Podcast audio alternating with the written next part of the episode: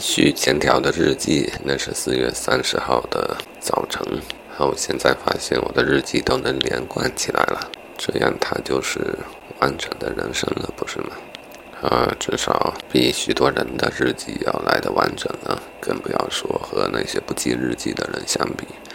突然有个感觉，就是日记不仅仅是对于生活的一个记录，也是对于思想的一个记录。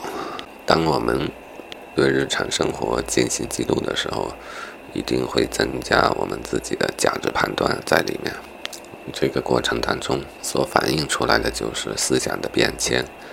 如果日记是完整的，那么啊，一个思想变迁的历史也是完整的被记录下来了。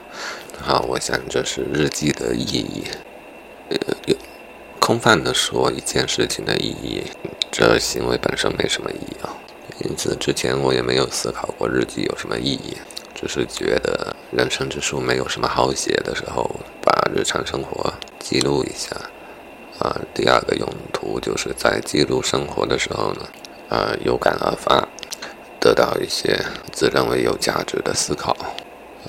这样的事情做的时间长久了之后呢，突然能够察觉到日记的这个行为的意义。啊，我不免想到有许多事情。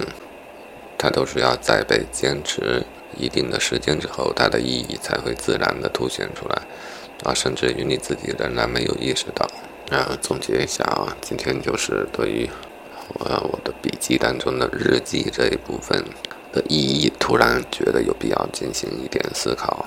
除了之前所说的意义之外，最早我感觉到的意义就是，当我的日记连贯起来，我觉得它就是一个完整的小说。